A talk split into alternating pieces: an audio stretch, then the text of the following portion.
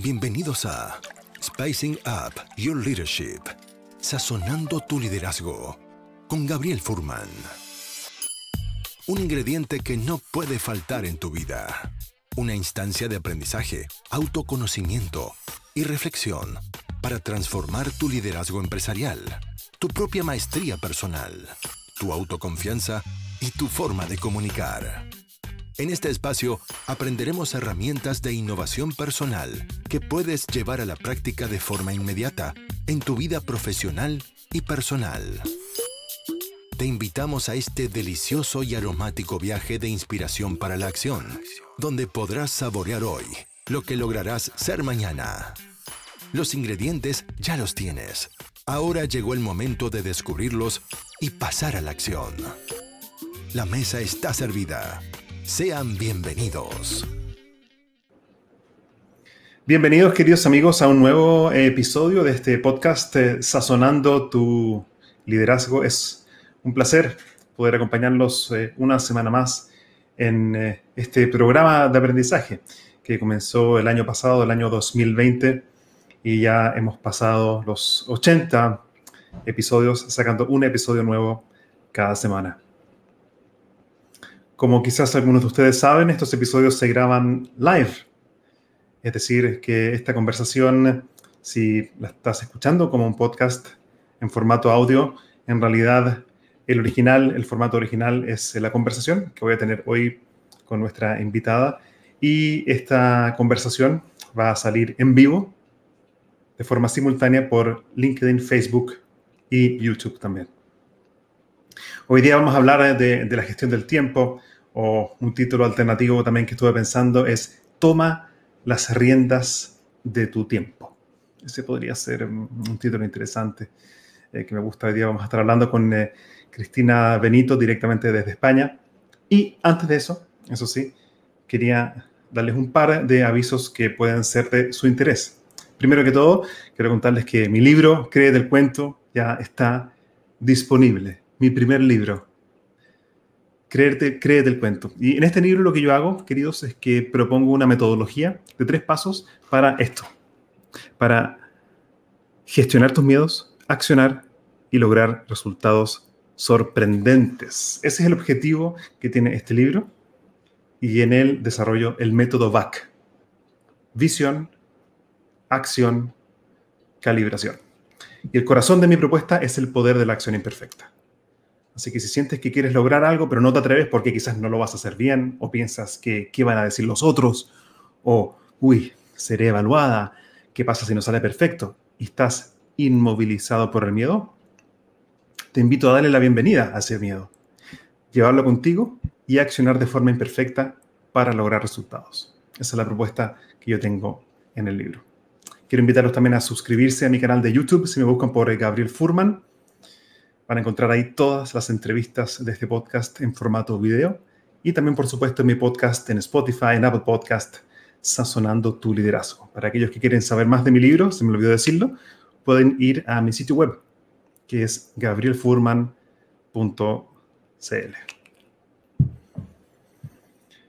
Quiero darte la bienvenida, Cristina, a un nuevo episodio de este podcast, Sazonando tu liderazgo. Bienvenida.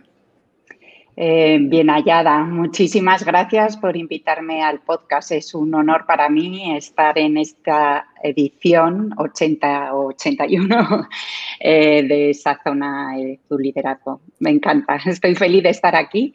Y, me ha encantado cómo has retitulado el podcast de hoy, Toma las riendas de tu tiempo. Y es que eso es, eso es realmente de lo que se trata, ¿no? Muchas veces nos metemos en la cama y no sabemos dónde han ido las horas del día, ¿no? Pensamos, pero con todo lo que quería hacer hoy no me ha dado, no me ha dado tiempo a nada, em, no sé qué, no he parado eh, y muchas veces em, detrás de cuadros de ansiedad y de estrés está una mala gestión del tiempo, ¿no? Y eso es justamente lo que eh, quería ir mm. profundizando en la conversación tengo algunas preguntas que quiero hacerte. Creo que es un tema tan, tan importante porque todos tenemos 24 horas al día. La pregunta es, ¿qué hacemos con esto? Y yo creo que si gestionamos mejor nuestros minutos, gestionaríamos mejor nuestras horas, nuestros días, nuestros meses, nuestros años y al final nuestra vida. Y yo mm, quería, antes de entrar directamente al tema de la gestión del tiempo y, tu libro también, quería eh, conocerte, la verdad, un poco más a ti y preguntarte, en resumen, hoy, laboralmente, ¿a qué estás enfocada? Bueno, a lo largo de mi carrera profesional, soy licenciada en económicas, esa, esa ha sido mi, mi, formación universitaria, luego he recibido eh, formación posuniversitaria, de hecho eh, me sigo formando diariamente, creo que es eh, fundamental y a lo largo de mi vida he cambiado de, he cambiado de ocupación más de una vez, ¿no? Empecé en la gestión de las finanzas personales, trabajando para, una, eh, para un banco de inversión español que fue comprado por Morgan Stanley y estuve trabajando unos cuantos años en Morgan Stanley como financial planner eh, en gestión de finanzas personales. Después eh, aprobé unas, en España, bueno, hay que pasar por unas oposiciones para trabajar para, el, para la administración pública y estuve unos años trabajando como auditora del gobierno, de mi gobierno regional. Posteriormente estuve viviendo en Londres y ahí cambié completamente, di un giro eh, enorme a mi, a mi carrera profesional. Eh, me dediqué a la gestión de eventos, donde la gestión del tiempo es absolutamente clave. Y eh, de vuelta en España he vuelto a la administración pública, ahora mismo trabajo en el Tribunal Económico Administrativo. Eh, durante los años en los que viví en Londres, eh, escribí mi, primer libro sobre gestión del dinero, unidos de mis grandes pasiones, porque además de todo esto soy una apasionada del yoga y el mindfulness, y uní finanzas y gestión del dinero y publiqué mi primer libro, Time, eh, perdón, Money Mindfulness, en la que hablaba de cómo tener una mejor relación con nuestro dinero. Ahí ocurre que para generar nuestro dinero muchas veces vendemos nuestro tiempo, ¿no? Y de ahí surgió este segundo libro, que es la gestión del tiempo. Y se trataría un poco, eh, como en el caso anterior, cómo trabar amistad, cómo mejorar nuestra relación con el tiempo, porque verdaderamente todos tenemos 24 horas, pero hay a personas que les cunde mucho más que a otras, ¿no? Hay personas que aunque tuviesen 48, su día tuviese 48 horas, no les llegaría. Eso es, es así.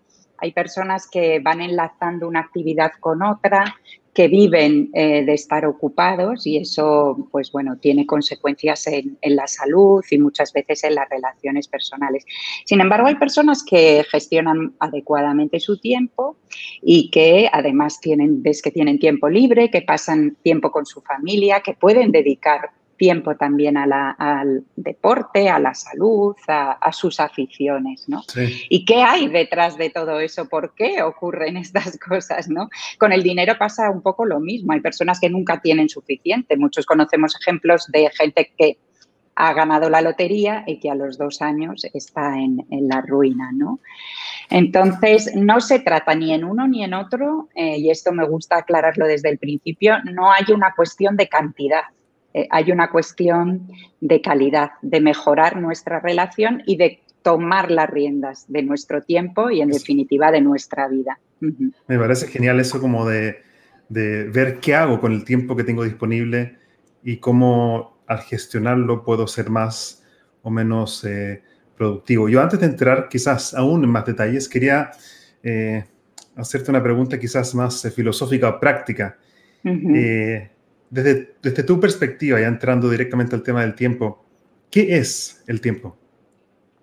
En el libro utilizo una metáfora que a mí me gusta mucho, ¿no? porque, eh, bueno, dicen que si quieres poner nervioso a un físico, que le preguntes eso, ¿qué es el tiempo? ¿no?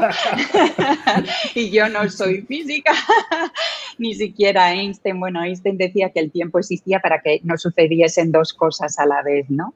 Yo la metáfora que utilizo en el libro es que es el carril por el que discurre el tren de nuestra vida, ¿no? Eh, y si, ese, si nuestras vías eh, están rectas y engrasadas y cuidadas, pues discurrirá placenteramente pero si están llenas de cruces, de bifurcaciones, de indecisiones, pues eh, viviremos muy, muy alocadamente. Como aquí decimos, iremos de un lado a otro como pollo sin cabeza, ¿no? Está buenísimo, entonces, como la carretera o la vía por, la cual vamos construyendo nuestra vida. exacto. Y, y, me imagino que distintas culturas tienen distintas visiones de lo que es el tiempo también, ¿no? También, de hecho, todavía hay alguna tribu que vive sin, sin reloj, que vive sin la noción del tiempo, ¿no?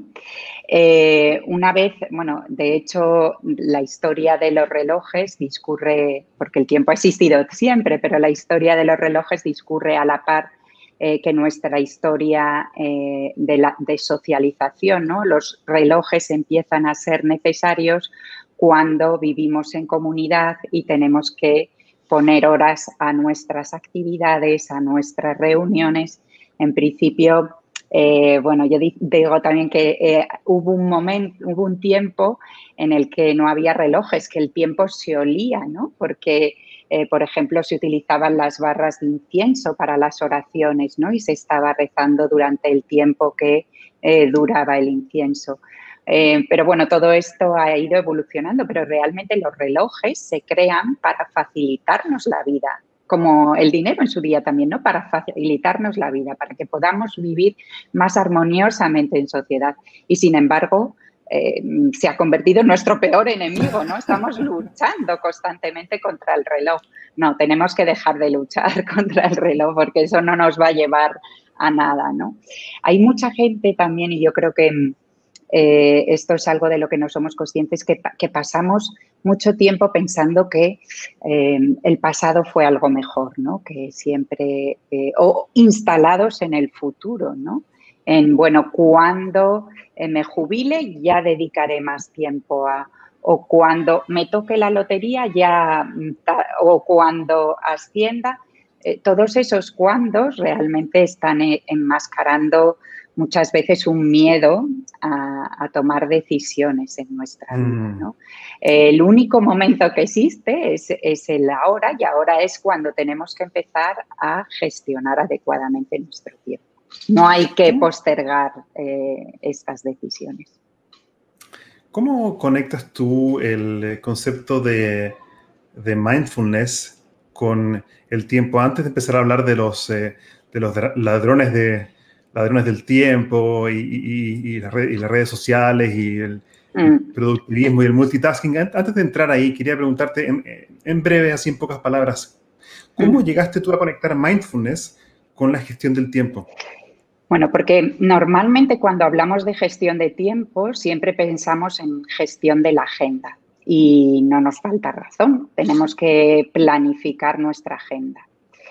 Eh, pero hay una, bueno, hay realmente dos cuestiones que son vitales en la gestión del tiempo. Bueno, que son vitales, así punto podríamos decir. Una es la atención.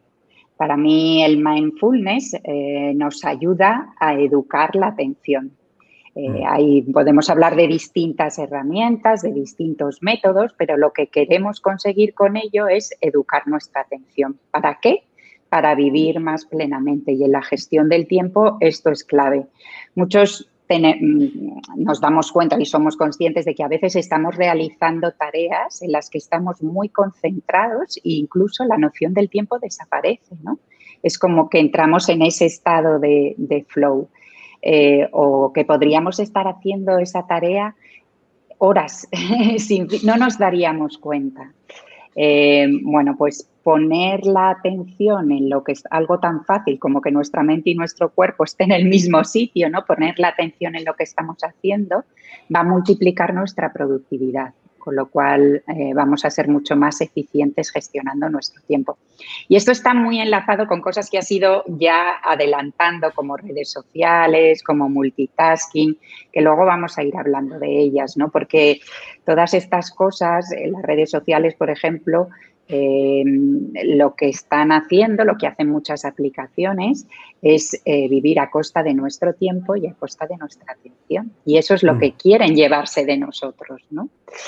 Eh, lo mismo ocurre con la multitarea, que nos parece normal estar escribiendo en el ordenador con los cascos, contestando una llamada. Bueno, pues quizá eso no nos parece normal, pero no es tan bueno, ¿no? Nuestro cerebro, no es que lo diga yo, es que nuestro cerebro no está preparado para hacer dos cosas a la vez. Hay un ejemplo muy simple y muy bueno eh, que podemos hablar de él. Es un ejercicio para los que no se creen esto del multitasking. Es un ejercicio muy sencillo de hacer y que te quedas como es cierto. O sea, la atención me hace menos eficiente. Al final acabo eh, utilizando más tiempo para tareas eh, muy simples, ¿no? O sea que, que, bueno, mindfulness para mí es eso, es, nos ayuda a vivir mejor, eh, tanto en la gestión de nuestro tiempo como, como en nuestras relaciones, ¿no? Todo para mí es poner atención y poner amor, o sea que... Y dijiste que hay un ejercicio muy simple, ¿cuál es? Mm.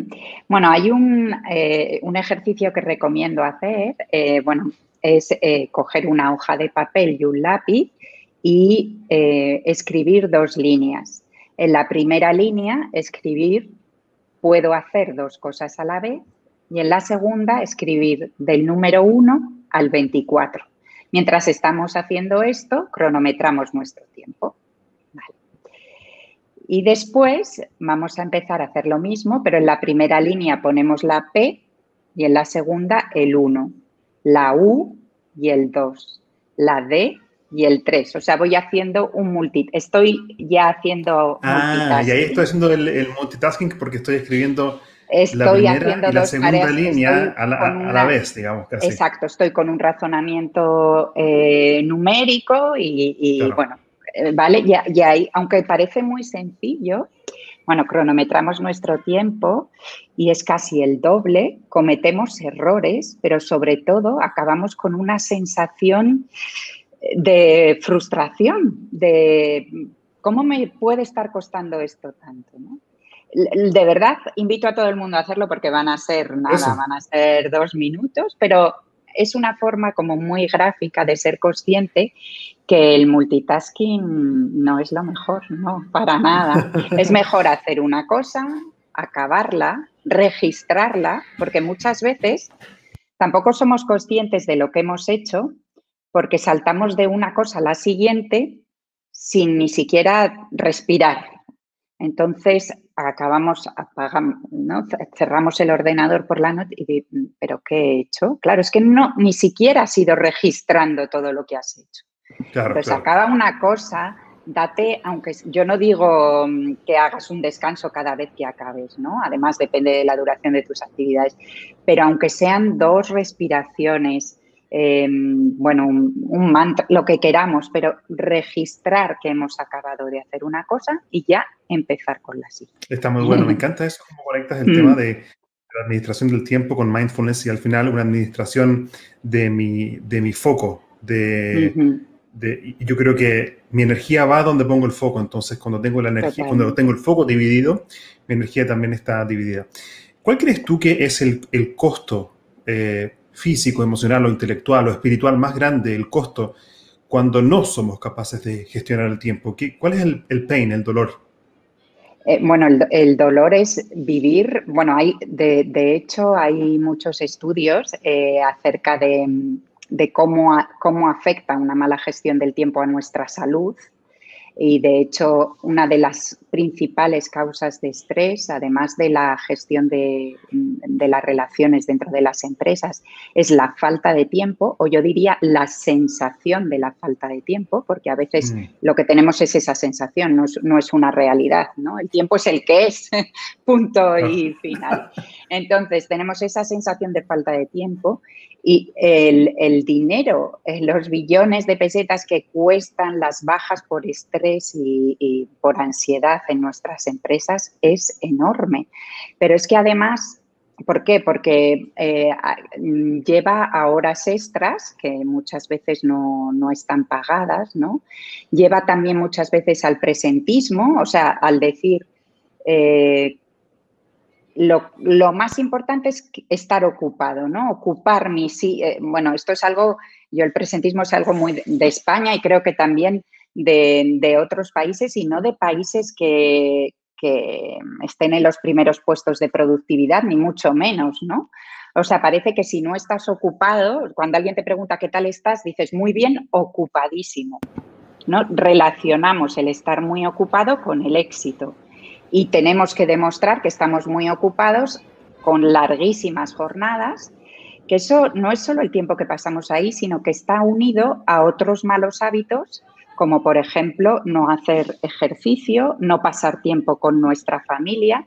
Muchas veces está también relacionado con el consumo de alcohol, porque como dice John Kabat, eh, que es el que trajo a Occidente el mindfulness, no solo es eh, el estrés, sino cómo reaccionamos al estrés. ¿no? Muchas veces mm. eh, acabamos el día ¿no? con esa sensación de no he hecho nada. Bueno, lo, peor es que no he tenido ni cinco minutos para mí. Entonces, claro. entonces lo que hacemos es suplir eso con, bueno, pues voy a ver una serie y en vez de un capítulo veo tres, o voy a ver qué pasa por Instagram eh, o por cualquier otra aplicación y bueno, voy a estar diez minutos y al final es una hora, o muchas veces seis me tomo un cazo, una copa de vino, dos o tres, em, o voy a comprar y muchas veces esa situación de estrés también nos lleva a hacer compras compulsivas, ¿no? Porque tenemos además todo a, a golpe de clic. Entonces,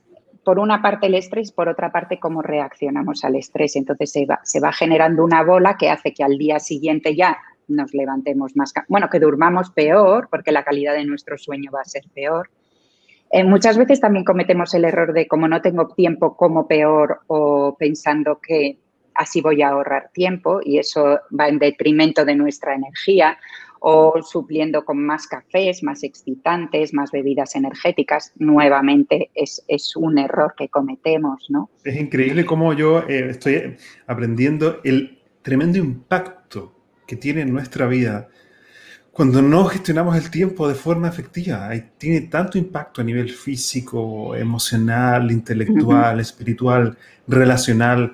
Me encantó, Cristina, que pudiste ponerle palabras al costo real que, eso tiene. Y yo quiero también dejarle la pregunta a la gente que nos está escuchando para que puedan participar con sus comentarios. La pregunta que les quiero dejar es la siguiente. ¿Qué crees tú que ganarías en tu lugar de trabajo o en tu vida si pudieses gestionar mejor tu tiempo? ¿Qué crees tú que ganarías si pudieses gestionar mejor tu tiempo? Y dejo la pregunta ahí abierta para la audiencia que nos está escuchando y pueden compartir sus respuestas. No hay respuestas buenas o malas, correctas o incorrectas. Lo que queremos es escuchar qué piensa cada uno de ustedes. Yo, Cristina, quería pasar directamente, eh, para aprovechar el tiempo que tenemos, es eh, cuáles son algunos de los errores clásicos que creemos que nos van a ayudar, pero al final no ayudan. Bueno, un error, un error que solemos cometer es mm, no gestionar bien nuestra agenda, ser muy optimistas con nuestro tiempo. Es decir, pensamos siempre que podemos hacer muchas más cosas de las que realmente eh, podemos hacer, ¿no? Y esto es eh, porque no planificamos. O sea, para mí una, em, una, recomendación que hago durante un tiempo para mejorar la gestión de nuestro tiempo es hacer un tracking de nuestras actividades. O sea, si en mi, em, en mi trabajo, por centrarnos un poco en la gestión, eh, en la gestión del tiempo en, el trabajo, ¿no? Si yo lo que me dedico es hacer informes, balances, bueno, lo que sea, eh, durante un tiempo ir apuntando eh, cuánto necesito, cuál, cuánto tiempo necesito para hacer informes, cuánto tiempo necesito para hacer balances, o sea, hacer un tracking de las actividades. Si también una parte de mi tiempo la dedico a actividades administrativas, pues cuánto tiempo necesito para eso. Porque si no, al final acabamos poniéndonos más tareas de las que realmente podemos hacer. Entonces, un primer error como clásico, es que lo que entiendo bien, es porque somos demasiado, demasiado optimistas con nuestra agenda. ¿Cuál otro error así como clásico ocurre? Eh, asumir muchos compromisos innecesarios. Esto es un mm. error muy en todos los niveles, en nuestro trabajo y también en nuestras relaciones sociales. Muchas veces decimos sí cuando deberíamos decir no. Eh, pensamos que tenemos que ser más eficientes con nuestro tiempo pero para abarcarlo todo, pero no, a veces no se trata de abarcarlo todo, sino de eliminar, de eliminar tareas innecesarias, de delegar tareas que pueden ser eh, delegables o incluso de decir no a compromisos que no nos están aportando nada, ¿no? Muchas veces te ves metida en reuniones, en grupos que, que igual 10 años antes han empezado y ahora no sabes ni por qué están allí, ¿no? Pero nos cuesta decir que no. Eh, la mm. vitamina N es muy necesaria en, la gestión. Vitamina o sea, aprender a decir que no. Queridos, miren, escuchen lo valioso que nos está diciendo Cristina Benito. De forma asertiva, respetando al otro y respetándote a ti mismo. Aprender a decir que no y aprender a decir que sí cuando quiero decir que sí, pero lo más importante, aprender a decir que no. Desde mi perspectiva, Cristina, creo que a veces nos cuesta decir que no porque creemos que esto va, puede producir un conflicto interpersonal, como que estoy rechazando a la otra persona. Sin embargo, yo creo que es parte de la, de la asertividad y del respeto por mí, por mi agenda, por mi tiempo, aprender a decir que no. Yo creo que cada vez que decimos que no a algo, en realidad también estamos diciendo que sí a otra cosa. Eh, estamos diciendo que sí a infinitas posibilidades, porque decimos que no a una, pero decimos que sí a, una infinidad de posibilidades. Eso, decía Steve Jobs, ¿no? que no somos conscientes mm. de eso. Eh, nos cuesta también a veces es que, queremos, necesitamos siempre un reconocimiento, ¿no? Y que, pues a veces es, miedo a, a que siente mal en el otro, pero también a veces es que nosotros buscamos el, el que siempre se nos, se nos reconozca.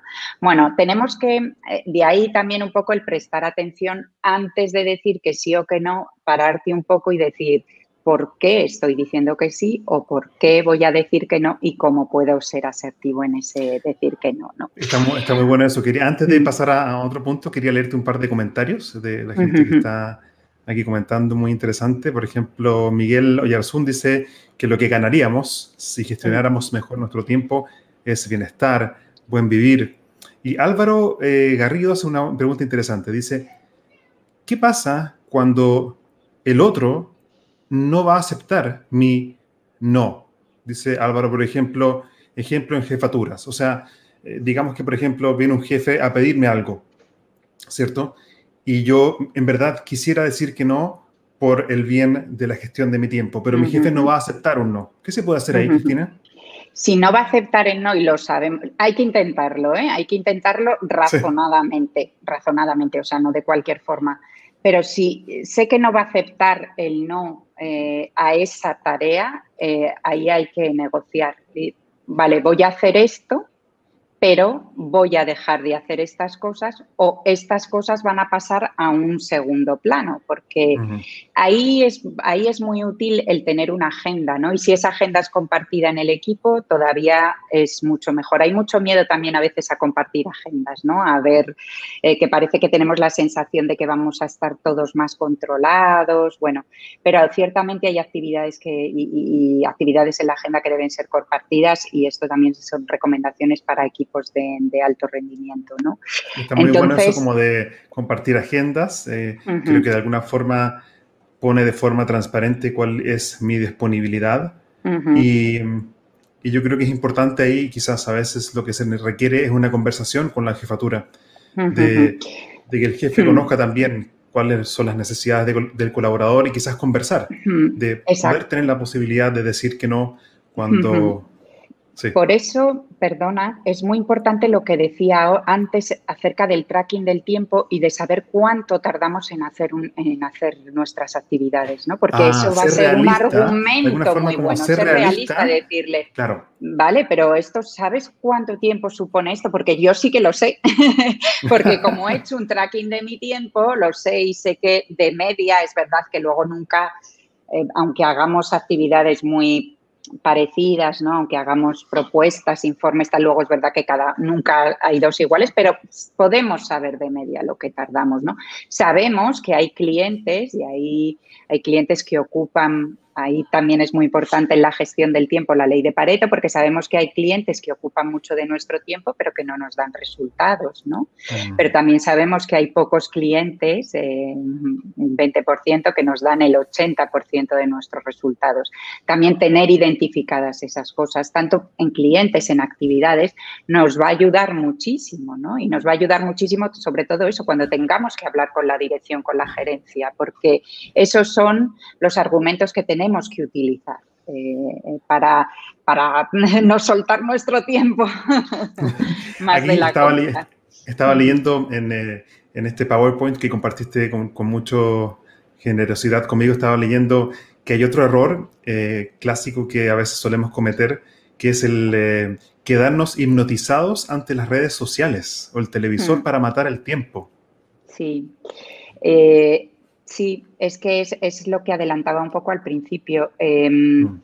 Las redes sociales, eh, la tecnología, hay que aprender a poner la tecnología a nuestro favor. ¿no? Eh, yo no voy a decir, em, si no tuviésemos tecnología, hoy tú y yo, bueno, no nos habríamos conocido, no estaríamos hablando. O sea que Claro que la tecnología es, eh, bueno, hoy eh, llevamos en nuestro teléfono móvil más tecnología de la que llevó al hombre a la luna, ¿no? Y esto se va multiplicando y cada mes, eh, bueno, pero tenemos que aprender a utilizarla. Hay un estudio ahí mm, de Central Human Technology, Tristan, bueno, que trabajó para, para Facebook y que ahora está intentando humanizar la tecnología, en el que dice el tiempo que paso en las redes sociales eh, me da felicidad, pero a medida que aumenta ese tiempo, eh, empiezo a, ser, empieza a ser insatisfacción. Quiero decir que 40 minutos de Netflix o cualquier otra plataforma me van a hacer más feliz,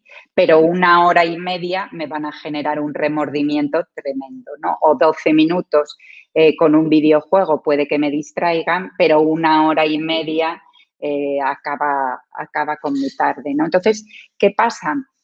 Eh, que estas aplicaciones están hechas para, para quedarse con nuestra atención, ¿no? De YouTube aproximadamente. quieren hacerlo adictivo, tiene que ser adictivo de alguna forma. Totalmente. El 70% de los vídeos que vemos en YouTube son de recomendaciones, no son vídeos elegidos por nosotros, son vídeos ah. que nos ha recomendado la plataforma.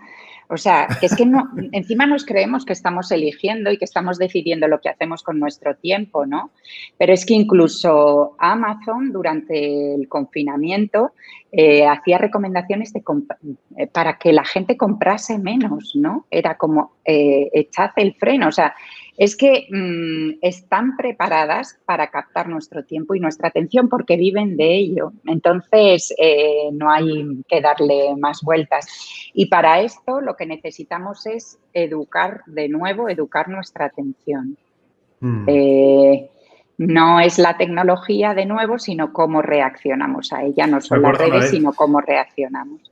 Me acuerdo una vez que estaba haciendo coaching también ejecutivo en una empresa importante. Hacemos, nosotros hacemos programas de desarrollo de habilidades de liderazgo digital en empresas y usamos mucho la gamificación y herramientas lúdicas a través del aprendizaje activo.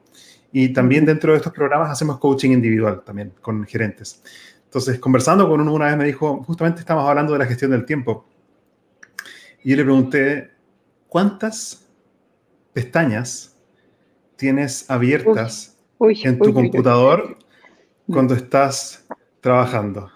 Y no me refiero a estas pestañas. Ya, ya. no, a las pestañas del computador. Me dijo, uy, no, no me preguntes ese, eso. Yo le dije, ya te pregunté. Y bueno, tú me diste permiso para desafiarte. Y dijo, ya, ok, te voy a confesar.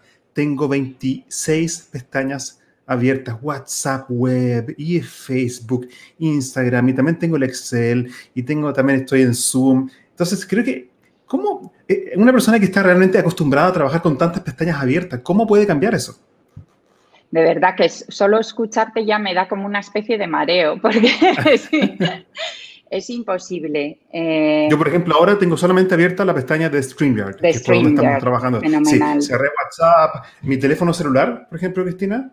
Eh, yo cuando estoy en llamadas de Zoom o grabando el podcast, inmediatamente pongo mi teléfono en modo avión. Yo tengo una frase que dice, si quieres andar como avión, pon tu teléfono en modo avión.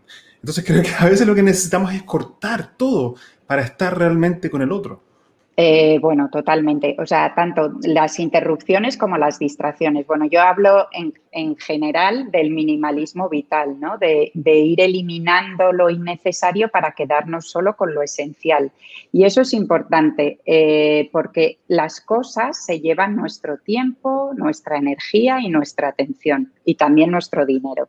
Entonces, hay que tener ordenado el escritorio, hay que tener ordenado eh, efectivamente, digo, bueno, la mesa. Eh, pero también el escritorio de nuestro ordenador, porque al final eso se está llevando nuestra atención.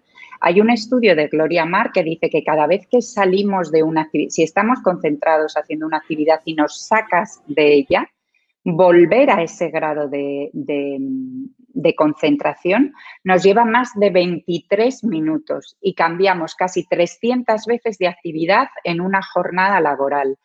O sea, notificaciones silenciadas, el teléfono si no es del trabajo lejos, pestañas cerradas. Eh, hay que, tenemos que evitar todo tipo de, interrupciones porque es que nos llevan a error, nos llevan a error y nos llevan a, aunque solo sea el pi de la notificación, pero es que un pi cada 30, y muchas veces además el pi hacemos así, ¿no? Y ya son 30 segundos cada dos minutos y, nos perdemos, perdemos el hilo muchas veces de lo que estamos haciendo, ¿no? O sea, yo abogo por, un, por una mm, vida, pero sobre todo una vida laboral sin distracciones y sin interrupciones. También el coworking es muy peligroso, aunque ahora ciertamente después de la pandemia estamos más teletrabajando, ¿no? Pero el teletrabajo también tiene otro tipo de distracciones y de interrupciones en la familia ¿no? y en, la casa. Estaba em, pensando también que, por ejemplo, nosotros que estamos haciendo todos nuestros programas ahora eh, vía, vía, vía Zoom, entonces hoy día la distracción está tan a la mano, está in our fingertips, como dicen, está en nuestros dedos. Yo, por ejemplo, puedo estar en una reunión de Zoom o puedo estar conversando contigo ahora vía StreamYard pero tú quizás no te vas a dar cuenta que yo abrí WhatsApp Web, que abrí Facebook, que abrí LinkedIn. Y fíjate qué interesante, porque lo difícil que es, yo creo que hoy el liderazgo efectivo tiene que ver con liderar la atención, la atención de mis colaboradores. Si estamos trabajando vía Zoom de forma remota, ¿cómo como líderes nos podemos hacer cargo de mantener el foco y una atención productiva en lo que estamos haciendo? ¿Qué te parece eso? Me, parece interesantísimo porque eh, ciertamente dices, yo no me estaré enterando de lo que estás, de lo que estás abriendo, eh, pero lo que es seguro es que la calidad de nuestra conversación va a bajar, ¿no? Porque tú no estás al 100%, o yo, si he sido yo la que he abierto ese, yo no estoy al 100% con mi atención en lo que estamos haciendo, ¿no? Entonces, eh, muchas veces yo también con las reuniones soy un poco crítica, ¿eh? porque hemos trasladado la forma en que nos relacionábamos en una reunión eh, en un entorno físico, los errores que ahí cometíamos los estamos haciendo ahora, pero vía Internet, ¿no? Vía Zoom o vía otro tipo de plataformas. las reuniones tienen que estar claramente definidos los tiempos, claramente definido porque si no se tienden a alargar más de la cuenta. Eh, tienen que estar también muy definidos cuáles son los temas que van a tratarse. Eh, tiene que haber un moderador y el moderador al principio debe decir cuánto va a durar esa, esa reunión. Yo digo que las reuniones no son ladronas de tiempo, sino que son asesinas, ¿no? Y bueno, Steve Jobs decía que hacía las reuniones andando, eh, Richard Branson dice que no 10 minutos, eh, mm, que si solo asiste a una reunión si te están extendiendo un cheque y solo si es muy necesario. O sea, hay que tener cuidado con las reuniones porque... Está muy, mm. es muy interesante porque yo creo que mm, la efectividad de la gestión del tiempo tiene que ver también en cómo como líderes hacemos reuniones efectivas también a quien cito, a quien no, quizás no es necesario ni siquiera tener la reunión. Mm, eh, Yo mm. escuché una vez de, un, maestro, eh, lo más importante de una reunión no es lo que ocurre en la reunión, sino que preguntarte antes si efectivamente es o no necesaria hacerla. Em, quería leerte un par de comentarios más acá antes de, pasar a otras cosas más que quería preguntarte. Por ejemplo, eh, Claudia Valenzuela dice, creo que las ganancias si es que gestionamos mejor nuestro tiempo, serían ser productivos y eficientes, lograr objetivos en menos tiempo, padecer menos estrés, mejorar la capacidad de tomar decisiones, aumentar la autoconfianza y mejorar también nuestra calidad de vida, dice. Bueno, pues me parece un resumen tan bueno porque es así, somos más productivos y eficientes porque ya decía Turo, las hormigas están ocupadas también. Las hormigas, lo importante es en qué estamos ocupados, ¿no? Porque no hay nada más ineficiente que hacer algo, dedicar mucho tiempo a algo que, y mucho tiempo y mucha eficiencia a algo que ni siquiera hace falta hacerlo, como estas reuniones, ¿no? Hay una charla TED que a mí me encanta que dice, cuidado, EMS and EMS en la, en la oficina y EMS son managers y meetings, ¿no? Porque dice, los managers convocan El TED Talk se llama así. claro, sí, sí, em, sí, sí, es, es, es, muy buena.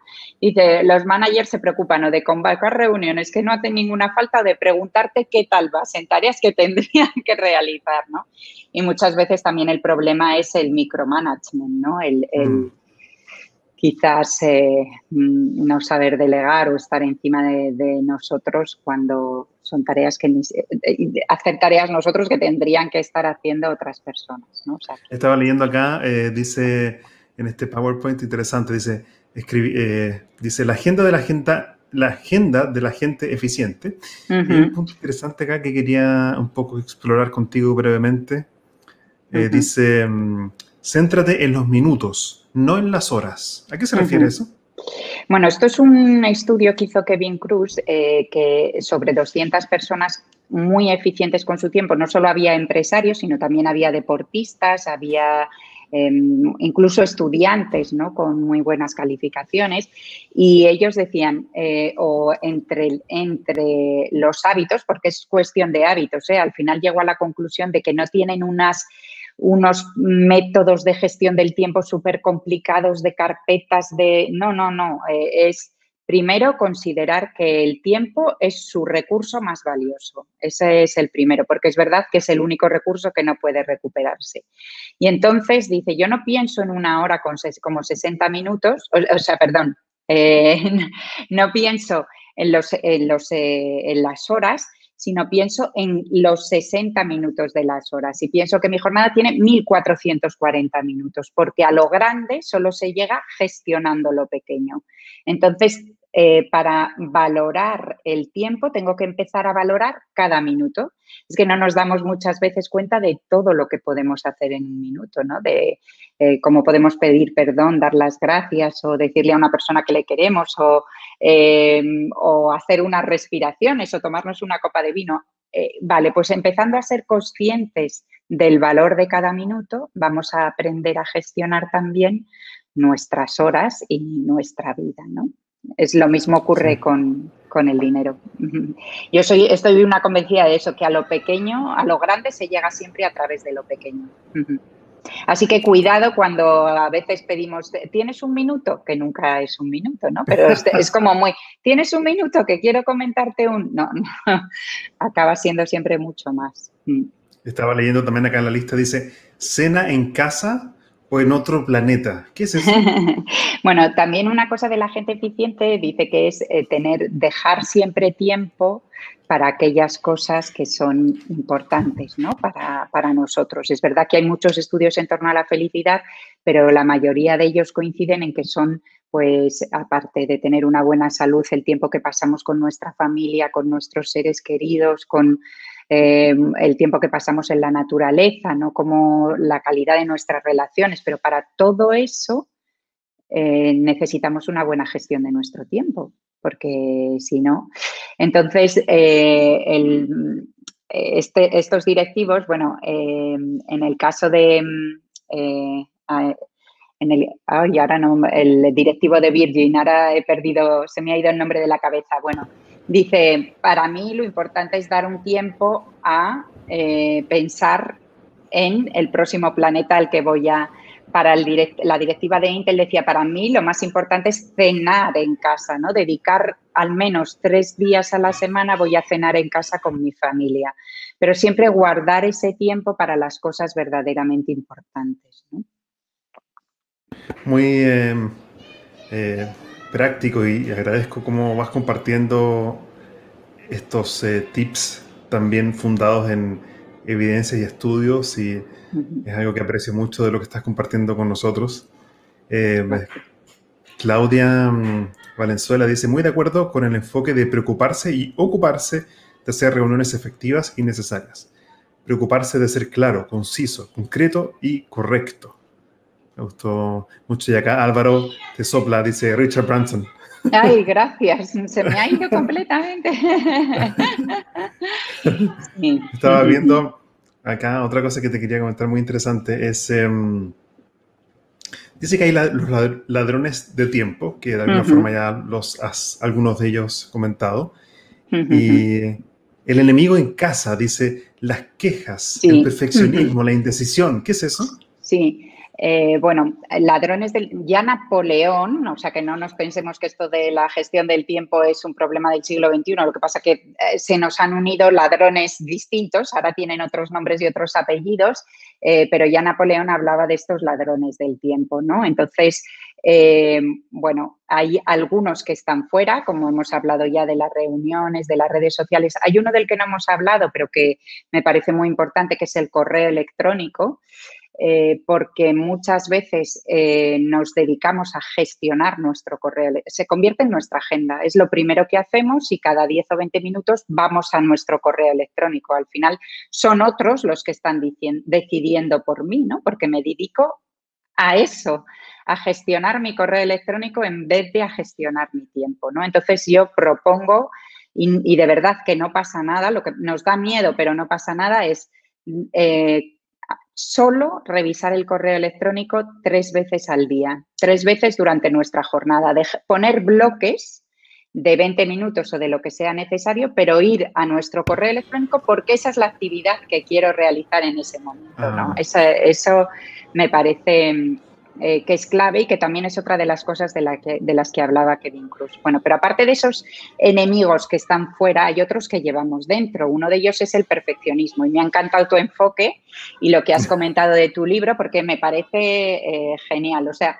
esto de eh, mm, dedicarle dos horas a una presentación de PowerPoint porque para cambiar un color, un tamaño de letra, eh, no es ser eficiente ni es ser un mejor trabajador, ¿no? El no acabar, ¿cuándo, lo leíste eso? Eh, ¿Cuándo leí, perdona? ¿Esa parte de mi libro? Ah, no, que lo has comentado, lo ah, has comentado en la introducción, ¿no? Exactamente. sí, sí, sí. Claro, no poner el punto y final a un informe porque siempre creo que lo puedo hacer mejor, al final eh, el no entregarlo a tiempo, mm, eh, efectivamente, eso sí que me hace ineficiente, ¿no? O sea, este, este perfeccionismo de revisar y leer tres o cuatro veces un correo porque por si acaso, no sé qué, que, pierde frescura, ¿no? O sea, el aceptar la imperfección eh, también es muy, es un consejo muy bueno para ser, eficiente, para ser más eficientes en la gestión de nuestro tiempo. O el pasarnos el día quejando. Yo eh, conozco a gente que lleva años quejándose de lo mismo y no toma acción, o sea, y acaban siendo cansinos, ¿no? Y eso es una pérdida de tiempo, de energía y de atención. Em, la indecisión, porque estamos constantemente tomando decisiones. ¿no? Em, Parkinson, que bueno, tiene consejos muy buenos sobre la gestión del tiempo. Uno dice que em, nuestras tareas van a, o sea, si tenemos una hora para realizar una tarea, vamos a estirarla para ocupar esa hora, ¿no? Si nos damos ¿Cómo se llama el, autor? ¿Cómo se llama? Parkinson. Parkinson, sí.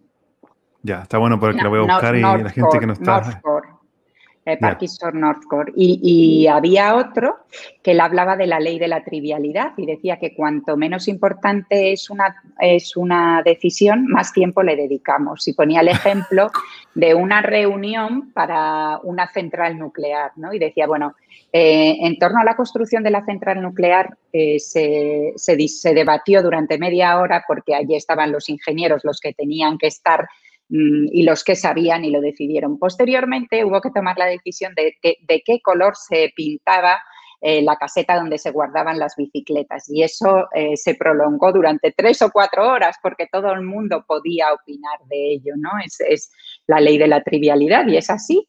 O sea, muchas veces dedicamos muchísimo tiempo a decisiones que no nos van a llevar a ninguna parte, a ninguna parte que no, eh, entonces, bueno, y si, por ejemplo, sabemos que, que por las mañanas nos cuesta más decidirnos, dejarnos preparado al día siguiente. Eh, yo creo que tenemos que acabar, para verdaderamente acabar el día, eh, debemos dejar eh, una listita de cuáles van a ser mis prioridades al día siguiente. ¿no? Esto no lo he podido acabar hoy, pues mis objetivos para el día siguiente son estos tres. Estas son las tres primeras tareas y al día siguiente empezar por ahí ¿no? y decir, bueno, hoy he hecho lo que he podido y ya está, descanso y mañana será un, nuevo día y puedo empezar por aquí. Estaba um, Thoreau, dice, aquí lo veo también en lo que me compartiste, dice, no es suficiente estar ocupado también lo están las hormigas. La pregunta es, ¿en qué estamos ocupados? Claro, claro. Es porque muchas veces tenemos eh, necesidad de llenar todo el tiempo y todo el espacio. Yo creo que es un poco el horror vacui, ¿no? Muchas veces llenamos y estamos ocupados porque tememos hacernos preguntas tememos eh, hacernos la pregunta de si realmente estoy llevando la vida que quiero llevar, por ejemplo, ¿no? Mm. Y llevamos, llenamos nuestra vida con muchísimas actividades, pero es que esto lo extendemos también a nuestros hijos muchas veces, ¿no? Y los llenamos de actividades extraescolares y de, bueno, y así mientras estamos distraídos, pues, pues así vivimos, ¿no? Ocupados. Es increíble. Eso, eso que, dices también me lo, lo conecto mucho con quizás a veces una buena gestión del tiempo lo que requiere es aprender a detenernos y no hacer nada. Ah, esto es algo que tanto nos cuesta, como dice John Kabat-Zinn en muchos de sus libros, eh, lo he escuchado también mucho. Eh, esto, tanto que nos cuesta como seres humanos. Dedica, no sé, tres minutos, cinco minutos al día a no hacer nada. Y, y si los pongo como desafío, es muy difícil, nos cuesta mucho dejar de hacer. Estamos tanto en el hacer que detenernos se nos hace casi imposible. Y yo creo que aprender a detenernos, eh, hay otro libro de, una persona que también estuvo invitado aquí en mi podcast que se llama El mayor avance es detenerse, de Claudio Araya, que es justamente mindfulness en lo cotidiano. Yo creo que la gestión del tiempo, Cristina, es no solamente aprovechar el tiempo mejor, sino que también a veces saber cuándo detenernos. Eh, gracias. es, así.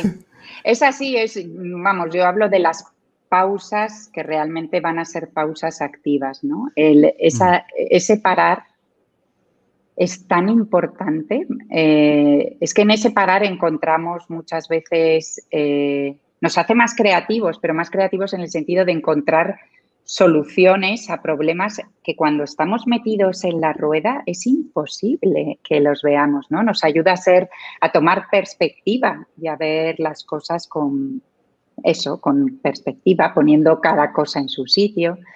Em, nos ayuda a ser más flexibles, ¿no? O sea que, bueno, la pausa, eh, estas pausas activas, de hecho, deben estar en cualquier agenda en cualquier agenda a lo largo del día es verdad que tomamos una pausa para el almuerzo, eh, pero tenemos que poner como a lo largo del día dos o tres momentos de eso, de, parar a mirar por la ventana, a mirar por el techo. O, sí. Sí, sí, sí. yo cuando, hacemos eh, estos programas eh, vía, vía Zoom hablo de las pausas efectivas. Entonces, cada, no sé, 30 minutos o 20, 30 minutos hacemos una pausa. Entonces, yo digo que para que una pausa sea efectiva, para mí por lo menos, cumple con por lo menos tres condiciones. Uno, levántate de la silla. Dos, mira un punto con tus ojos que esté a más de 20 metros. Porque estamos acostumbrados ya a estar en la pantalla y pocas veces miramos más allá de los 30 centímetros que tenemos entre mis ojos y, la pantalla. Y, número tres, eh, muévete, camina, Mueve tu cuerpo. Entonces, ponte de pie, camina y pon tu vista en un punto que esté a por lo menos 20, 25 mm. metros. Quería leerte un par de comentarios acá solamente antes de ir eh, cerrando. Por ejemplo, mm, Claudia siempre hace buenos comentarios acá. Dice, el tiempo es lo único invaluable que poseemos. Es algo que no regresa, es valioso, tan importante que debemos respetar el nuestro y el de los demás. Y mira quién está acá. lo Don Andrés Pascual dice, no hay tiempo mejor invertido que el dedicado a escucharos, Cristina y Gabriel. ¿Ves? Ahí está. es verdad. yo quería... Dime, dime. No, que hay que invertir tiempo en, en, mejorar la gestión de nuestro tiempo, pero que es algo que luego vamos a interiorizar. O sea, estas pausas activas, de verdad que una vez que las interiorizamos, es que no podemos vivir sin hacerlas. O sea, es, es así. Es verdad que el estar consciente o pendiente de cada minuto te va a llevar a obsesionarte con el tiempo. No, te va a ayudar a ser más consciente del tiempo, ¿no? A prestar atención. De forma que luego eso se automatiza, luego eso lo, tienes eh, dentro. O sea, no, no, vamos a vivir obsesionados con eso, sino todo, con el, todo lo contrario, vamos a ser más libres porque definitivamente tomamos las riendas. Otro, otro, otra recomendación que doy para estas pausas activas es que la pausa de 5 o 10 minutos que sea screen free, sin mirar ninguna pantalla. Esa creo que es la más difícil de todas, porque, claro, están los participantes eh, y van a pararse de la silla, quizás van a poder mirar un poquito más allá, más lejos, los ojos descansan también cuando hay más distancia entre yo y el punto mm. de, enfoque.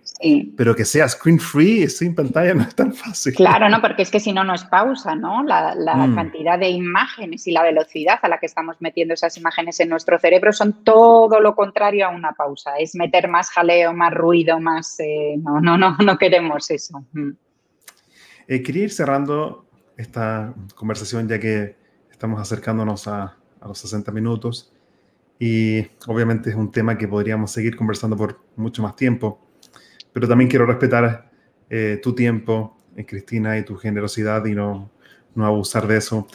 Para, mm, si una persona quiere entonces comenzar en la práctica, a gestionar mejor su tiempo desde el mindfulness, eh, de todas las cosas que tú sabes, ¿cómo una persona entonces puede comenzar en la práctica? Em, de todas, bueno, de la documentación eh, para escribir mi libro, del estudio de todos estos expertos en gestión de tiempo, de todas estas personas eficientes, hay algo que es muy común a todos ellos y que es eh, priorizar, tener claro cuáles son nuestros objetivos en, en la vida, pero no solo en la vida, sino eso ir descendiendo y tener claros cuáles son nuestros objetivos en el día. ¿no? Eh, si empezamos por la mañana, también se habla mucho de, los rituales matutinos, ¿no? de si dedicar 20 minutos al deporte, 20 minutos a la meditación, eh, que desde luego, pero entiendo que para muchas personas decir de repente me voy a tener que levantar antes, voy a tener que empezar ojalá, ¿eh? pero voy a tener que empezar haciendo deporte, em, dedicando 20 minutos a lecturas, em, eh, biografías o lecturas que me nutran el cerebro, ¿no?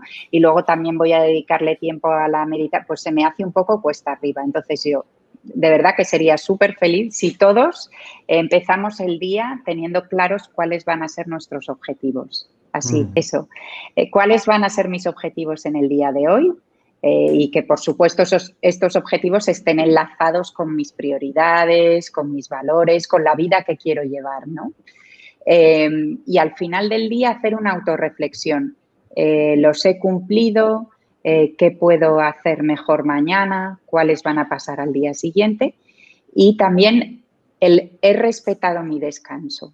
Esas dos cosas, porque mm. creo que no somos conscientes de la importancia del descanso. Eh, creo que dormimos poco, que descansamos poco, que la calidad de nuestro sueño eh, baja y, eso lo vamos arrastrando y también es un problema en la salud. Entonces, esas pausas y, luego el respetar nuestro, eh, nuestro descanso. O sea, objetivos y pausas activas, que para mí la pausa activa es una forma también de meditación, ¿no? De dejar nuestro cerebro, ir educando poquito a poco nuestra atención, ir todo esto alineándolo con nuestras eh, prioridades, con nuestros valores y una vez que hemos hecho eso, decir, ya está, me voy a la cama y descanso y, mañana empieza un nuevo día. Muchas gracias. Em, Nada. Cristina, me siento tan agradecido de haber recibido tanta sabiduría en tan poco tiempo. Y em, para la gente que quiere conectar contigo, con tu trabajo, con tus libros, ¿cómo puede llegar a ti? Eh, puede llegar a través de LinkedIn eh, y luego a través de Instagram. Mi cuenta de Instagram es Money Mindfulness, que es el título de mi libro, de mi libro anterior.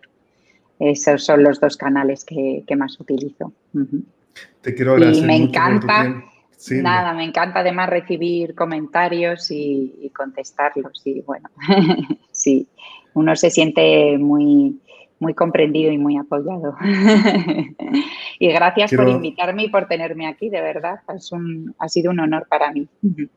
Así que a, vivir cada minuto desde el corazón. Quiero agradecerte, Cristina, por em, haber aceptado la invitación y haber venido a conversar a este live y a este podcast. Te lo agradezco mucho. De verdad que el honor ha sido un honor. El placer ha sido mío. Y bueno, espero que nos volvamos a encontrar en algún momento. Creo que es un, creo que es un tema muy relevante y este quizás es el comienzo de muchos eh, otros aprendizajes eh, juntos. Muchas gracias. Nada, adiós. Chao. Bueno, yo me quedo solamente recordándoles eh, acerca de mi libro que se llama Créete el cuento. Si quieres saber más de él, puedes conseguirlo en mi sitio web gabrielfurman.cl, que es un libro donde propongo un método simple de tres pasos. Visión, acción, calibración para gestionar el miedo y lograr resultados sorprendentes. Les deseo a todos eh, mucho éxito y que pronto podamos seguir entonces aprendiendo en un nuevo episodio de Sazonando tu liderazgo. Muchas gracias. Hasta aquí llegamos por hoy con otro capítulo de Spicing Up Your Leadership, sazonando tu liderazgo con Gabriel Furman. Encuentra más material sobre este y otros temas en nuestras redes sociales, en LinkedIn y Facebook como Gabriel Furman. Nos reencontramos en nuestro próximo capítulo para descubrir más herramientas de innovación personal que te servirán en tu vida profesional y personal. Esta cocina siempre está abierta para ti y para todos aquellos que quieran compartir su inspiración para la acción. Hasta la próxima.